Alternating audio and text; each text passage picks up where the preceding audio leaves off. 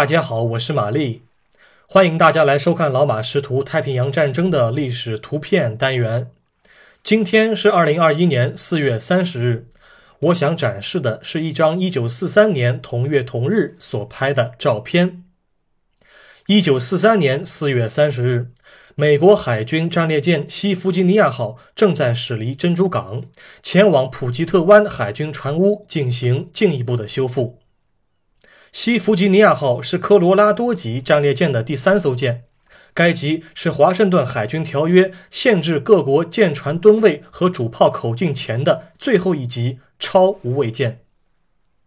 一九四一年十二月七日，日军偷袭珍珠港时，战列舰西弗吉尼亚号正停泊在港内，也就是被当地人称为战列舰大道的地方。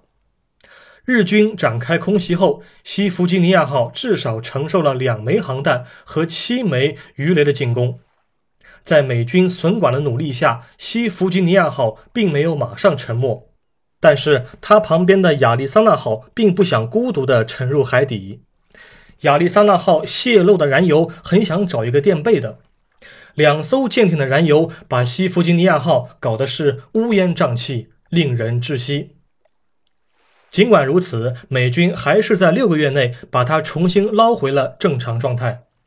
一九四二年五月十七日，工人们把西弗吉尼亚号的两个大洞补好了。六月一日，他在干船坞内接受美方的进一步检查。人们在检查中发现，在十二月七日的偷袭中，西弗吉尼亚号的舰体内部至少有六十六名水兵被困其中，他们当时无法冲破钢铁的囚禁，在挣扎中相继离世。一九四三年四月，西弗吉尼亚号在珍珠港完成了临时修复后，便驶往华盛顿进行更完整的修复与改装。一九四四年十月。西弗吉尼亚号在苏里高海战中成功喷射出复仇的火焰，在黑暗中极为亮眼。本照现在收录于美国国家档案馆内，官方编号为八零杠 G 杠 K 杠五七幺。感谢您收看今天的节目，我们过几天再会。